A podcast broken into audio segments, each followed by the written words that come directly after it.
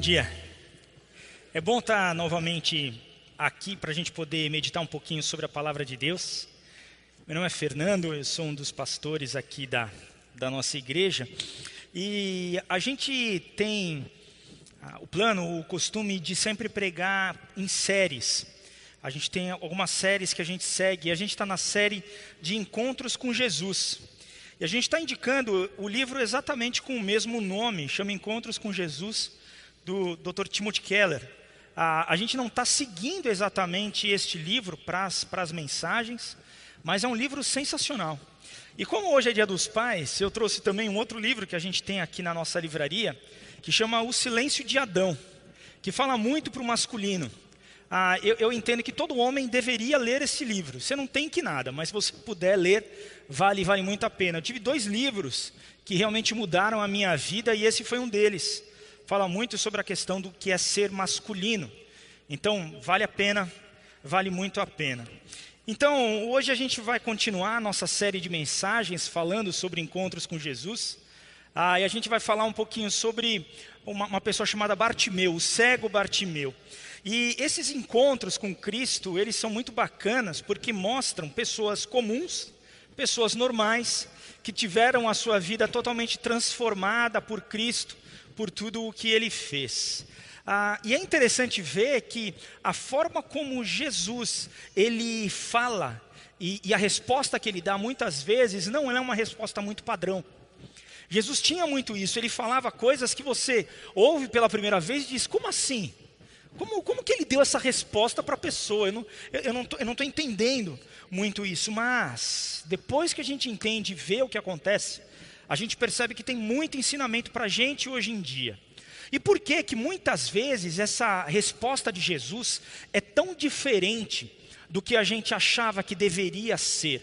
Porque a forma como ele pensava era outra. Jesus ele tinha um padrão diferente dos padrões que a gente tem, que a nossa cultura tem. Então, por isso que a gente, quando ouve pela primeira vez, até de vez em quando dá um choque, mas depois a gente vai entender que é aquilo mesmo que deveria ter sido respondido. E a gente então vai olhar um pouco para a história de Bartimeu, que ela está narrada ah, em Marcos, no Evangelho de Marcos, no capítulo 10, do versículo 46 até o 52.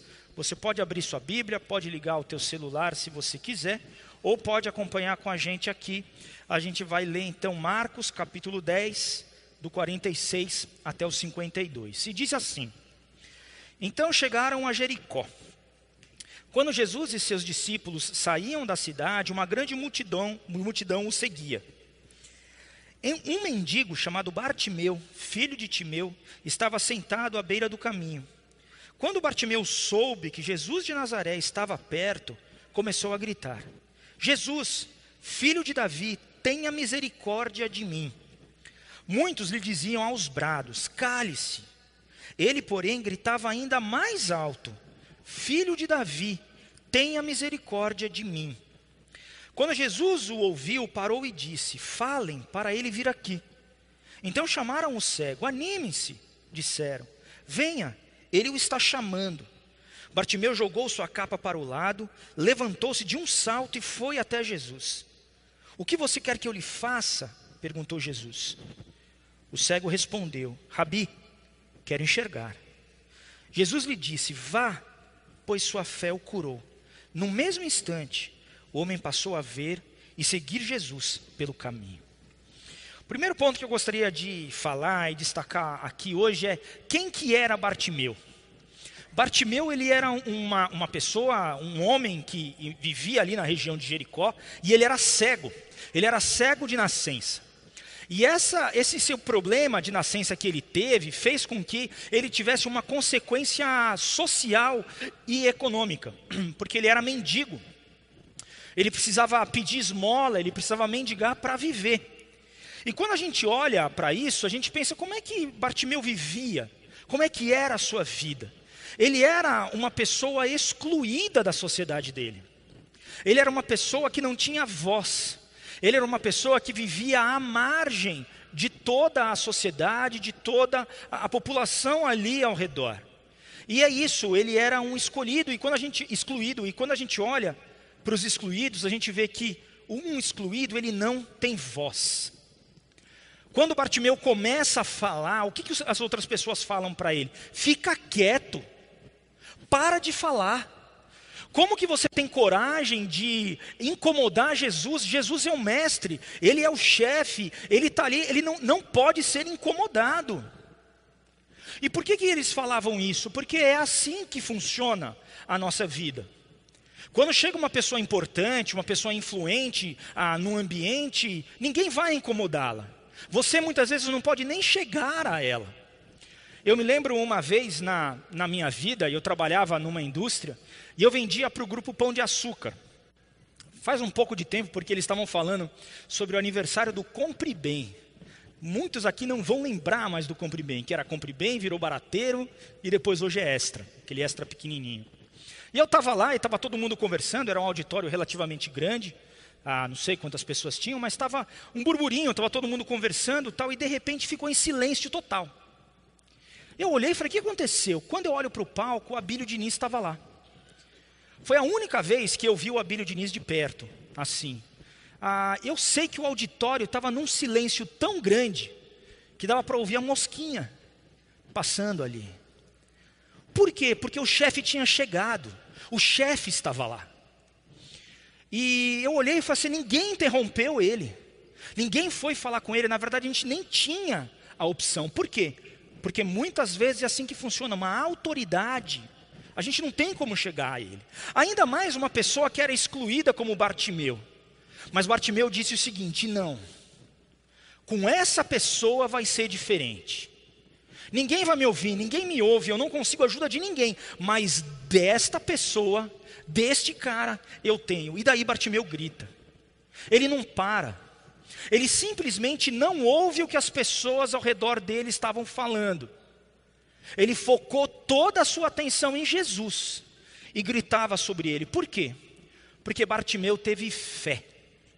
E a fé de Bartimeu foi fundamental para que Jesus parasse e ouvisse aquilo que ele está falando.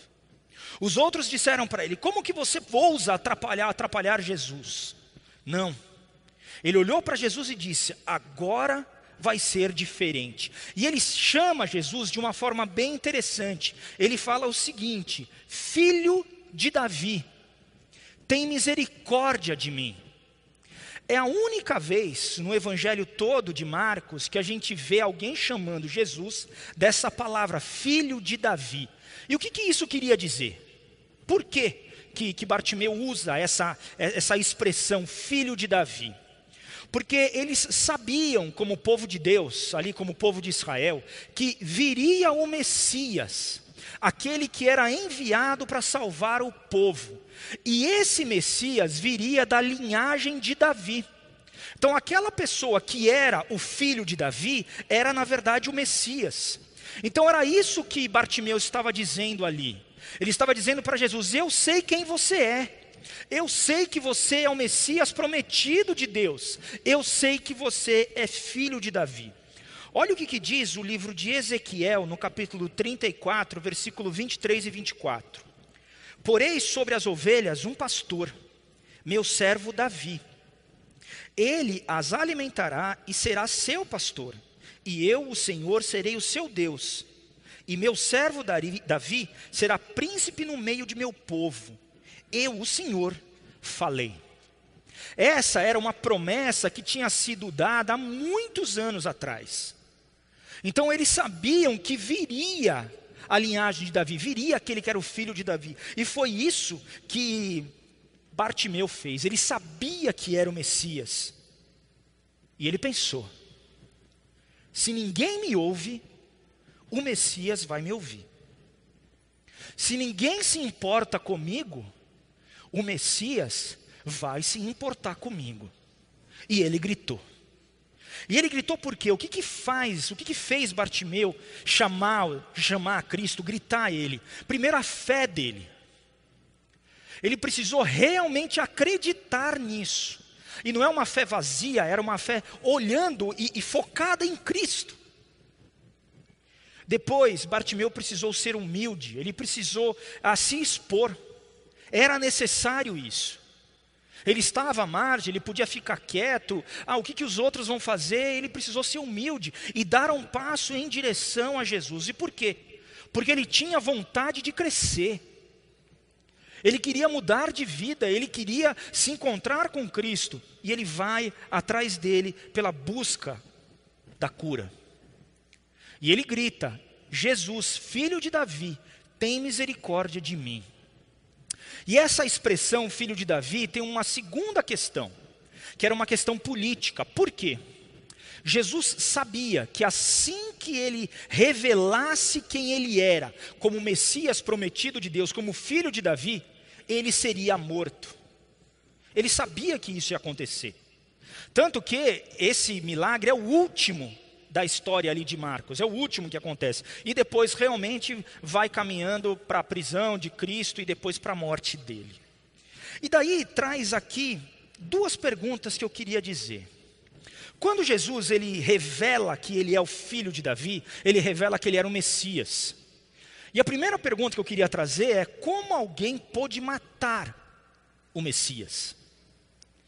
Os mestres da lei, os fariseus, o, o, pessoal ali que dominava, os religiosos da época, eles diziam que eles estavam esperando o Messias. Mas no momento em que o Messias foi revelado, ele os, eles mataram o Messias. Então não é somente que eles estavam matando o homem Jesus, eles estavam matando aquele que Deus havia prometido há tanto tempo, aquele que era esperado. Por que que isso aconteceu? Porque a forma como Jesus fez não era a forma como eles imaginavam que deveria ter acontecido. Jesus era o líder. Ele era o governante e isso ele não abria a mão do seu papel e não compartilhava esse papel de líder com ninguém. E a forma como Jesus veio e atuou e, e, viveu na sociedade ia totalmente contra aquilo que eles acreditavam e o que eles faziam. Então, quando eles perceberam que os ensinamentos de Jesus estava ah, enfrentando e estava batendo naquilo que eles acreditavam, eles falaram: não, não é esse cara.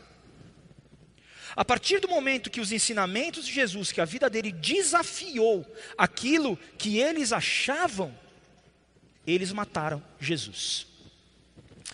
Daí a gente se pergunta: será que dá para a gente fazer a mesma coisa hoje? Será que ainda existe a possibilidade de nós hoje crucificarmos a Cristo? E eu digo para vocês que sim. Existe um grande risco. Por quê? Todas as vezes que os ensinamentos de Cristo desafiarem aquilo que você acredita, você corre o risco de novamente crucificar a Jesus. Eu corro esse risco. A partir do momento que os ensinamentos de Jesus nos desafiarem, eu corro o risco de fazer aquilo que foi feito lá atrás. Eu corro o risco de chegar e falar: não, Jesus não é bem assim, não. Você não conhece, você não conhece o meu pai, não conhece a minha esposa, não conhece meu marido, não conhece meu chefe, não sabe o que eu estou passando, não sabe o país que eu vivo. Porque se Jesus tivesse nascido no Brasil hoje, ele saberia como é que é. E a gente tem, assim, desculpa para um monte de coisa. Mas a verdade é que Jesus Cristo, ele vai desafiar a sua vida. Ele vai por quê? Por causa do pecado que está em nós. Por causa que a gente tem algo ruim dentro da nossa cabeça, que é um negócio chamado pecado. E isso muda tudo. O que é normal para a gente, não é normal para Deus. E o que é normal para Deus, muitas vezes não é normal para a gente. Então ele vai sim desafiar o status quo da tua vida. Ele vai mexer com as tuas estruturas. Os seus ensinamentos, eles não são convencionais. Mas eu preciso ter fé que o que Jesus está dizendo é melhor para mim. E a segunda pergunta que eu queria trazer aqui é como Jesus pôde viver tanto tempo sabendo que ele iria morrer. Imagina você sabendo que você vai agora lá para São Paulo, ali no centro da cidade, e que você será preso, e que você será açoitado, você será morto. Como é que você ia viver? Como que Jesus pôde viver de uma forma tranquila até o último momento ali de sua vida? Porque Jesus sabia quem ele era. Ele sabia que toda a sua identidade estava alicerçada no amor incondicional de Deus Pai com ele. Ele sabia que ele era um filho amado de Deus. Ele sabia de onde ele tinha vindo, ele sabia para onde ele ia. Ele sabia que a vida dele não ia acabar na cruz. Ele teria que passar por aquilo por amor a todos nós. Mas ele sabia quem ele era. O amor de Deus Pai por ele dirigia cada passo de sua vida. O amor de Deus Pai por ele e de ele por nós fez com que ele se entregasse por cada um de nós. E o amor dele aos excluídos, à sociedade, ao homem como a gente, fez com que ele parasse na frente de Bartimeu, olhasse para ele, ouvisse o que ele queria, e atu, eh, o que ele precisava e atuasse na vida dele. E Jesus chega na frente de Bartimeu e faz uma pergunta fundamental, e é uma pergunta estranha até. Ele chega para Bartimeu e fala assim: O que você quer que eu faça? Parece óbvio, né? Você fala assim: como assim Jesus pergunta para um cego de nascença o que, que ele quer? É óbvio que ele queria ver. Mas às vezes não é tão óbvio assim. Por quê? Porque Deus nos dá o que nós queremos, o que deseja o seu coração. Aí Deus vai te dar aquilo. Por quê? Porque Ele te ama, Ele me ama, Ele nos respeita. Deus não invade a nossa vida, Ele pergunta: O que você quer? Vocês se lembram no ensinamento de Jesus quanto à oração? Ele fala o seguinte: olha, não orem como os hipócritas que ficam de pé na praça pública, a bonitão e falam e oram e tudo mais. Não, quando você orar, vá para o seu quarto, em secreto, e o pai que te ouve em secreto vai te recompensar. Lembram disso? E o que, que ele fala da pessoa que ora bonito, que acha que ora bonito, né? Ela fica de pé no meio da praça, tudo mais. Ele diz o seguinte: olha, o que essa pessoa quer é ser reconhecida pelos outros. E sabe o que, que ela vai ganhar? Reconhecimento dos outros. Ponto. Por quê? Porque é isso que o coração dela desejava. Então, sabe o que Deus está dizendo para a gente? Eu respeito o que você quer. E eu paro na sua frente e te pergunto: o que você quer? Qual é o desejo do seu coração? Ele para diante de Bartimeu e fala: Bartimeu, o que, que você quer? E Bartimeu diz para ele: Eu quero ver. Mas a partir do momento que Bartimeu diz eu quero ver, a vida dele ia mudar completamente. Por quê? Ele era um mendigo. Qual era o trabalho dele? Pedir esmola.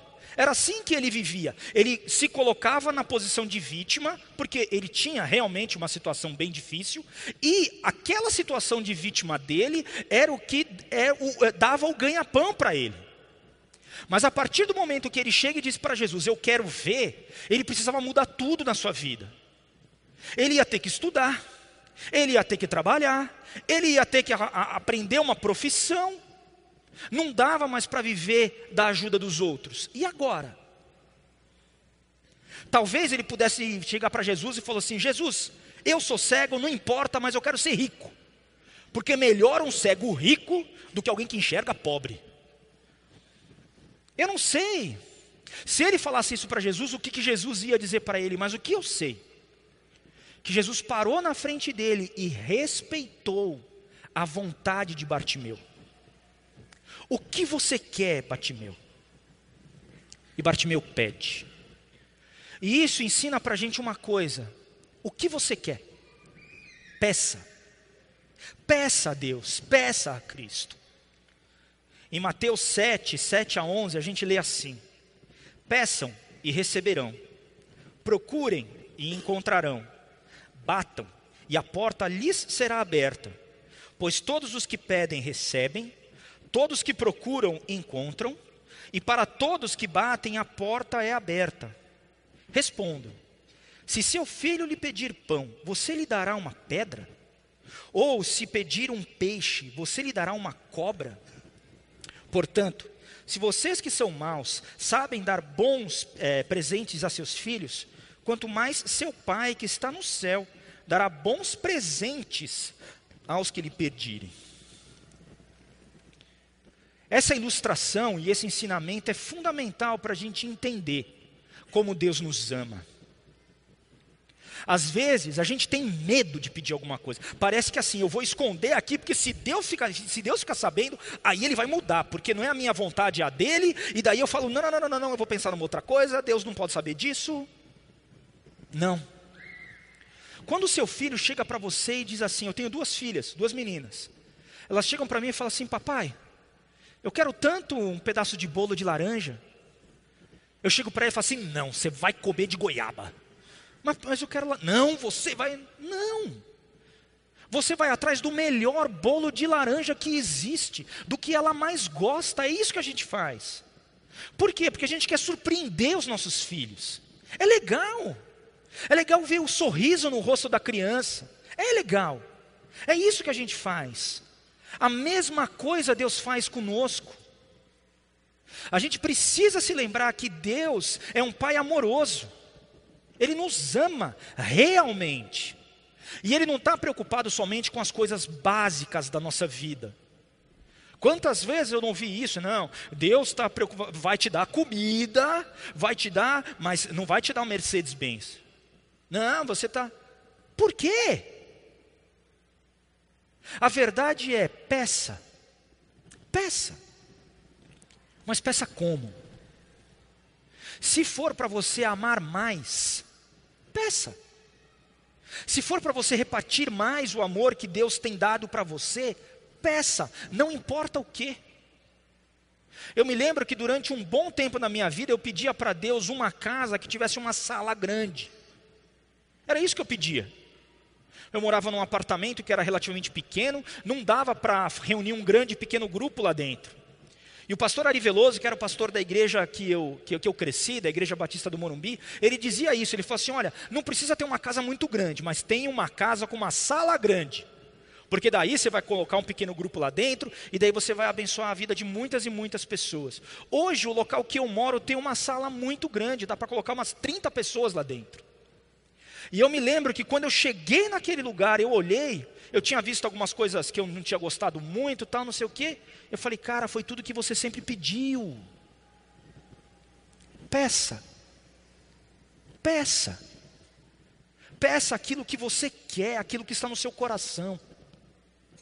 Nem sempre Deus vai te dar exatamente como você quer. Do mesmo jeito que nem sempre você dá aquilo que o teu filho pede porque você sabe que ele precisa passar por frustração na vida. Porque se uma criança, uma pessoa, não tem nenhum tipo de frustração na vida, sabe o que vai acontecer? Ele vai crescer um adulto fraco emocionalmente. Um adulto que não vai conseguir enfrentar o primeiro problema que aparecer na frente dele. Ah, o meu chefe me deu um feedback negativo, eu vou mudar de emprego. É isso que vai acontecer. Não dá. Nós precisamos ter frustrações na vida, porque todos nós sabemos que a gente tem frustração na vida. A mesma coisa acontece com Cristo, porque o objetivo dele não é simplesmente satisfazer o nosso ego. O objetivo é que cada um de nós sejamos iguais a Cristo. Mas Cristo não pedia, ele pedia. Então peça. Peça aquilo que está no seu coração, conversa com ele, abre o coração, do mesmo jeito que uma criança chega para o seu pai. Do mesmo jeito que os nossos filhos fazem conosco.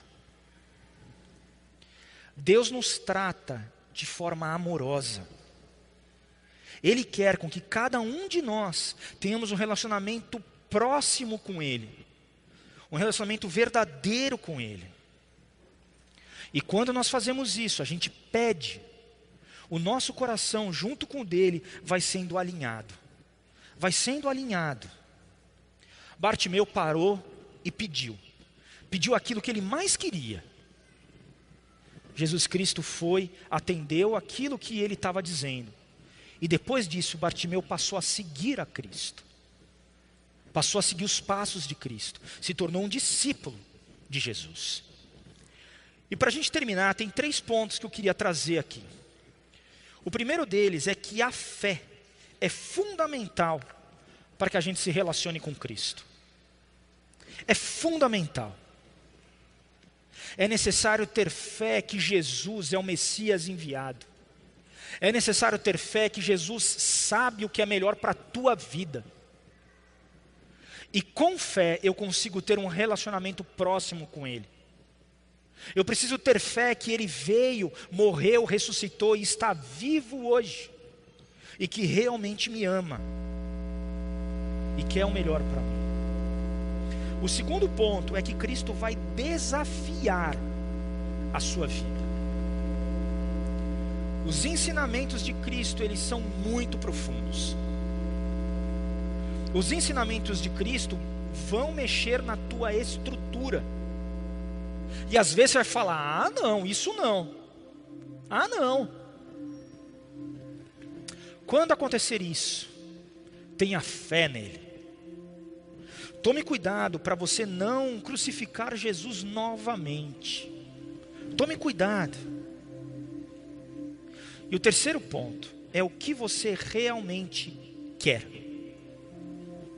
O que, que você quer? Ah, eu quero só ganhar mais dinheiro para ser bem sucedido e pronto, acabou. Ou eu quero ser igual a Cristo. Jesus está hoje na tua frente te perguntando: o que você quer? E lembre-se, eu vou dar aquilo que o teu coração deseja. Eu quero ter um relacionamento maior com Cristo, eu quero repartir mais o que Ele tem dado, eu quero abraçar mais gente, eu quero alcançar a pessoa que precisa, eu quero cumprir aquilo que Jesus tem falado para mim. É isso que Ele vai dar para você. Se é para amar mais, peça. Peça. E Deus, Ele arranja tudo. Ele coloca a cereja do bolo em cima. Peça. Peça para Ele aquilo que está aqui dentro. Que cada um de nós possamos seguir os passos de Cristo. Possamos nos lembrar da história de Bartimeu. E que a história dele nos inspire nos inspire a viver um dia de cada vez na graça dele. Vamos orar? Pai, muito, muito obrigado pela tua bondade por nossa vida. Muito obrigado pela história de Bartimeu e muito obrigado porque o Senhor cuida da gente como um pai amoroso. Muito obrigado porque a gente pode chegar diante de Ti e colocar o que a gente é, o que a gente tem e colocar os desejos do nosso coração diante de Ti. E muito obrigado porque o Senhor nos ouve, nos ajuda a cada um de nós vivermos um dia de cada vez na tua graça. É em nome de Cristo que nós oramos. Amém.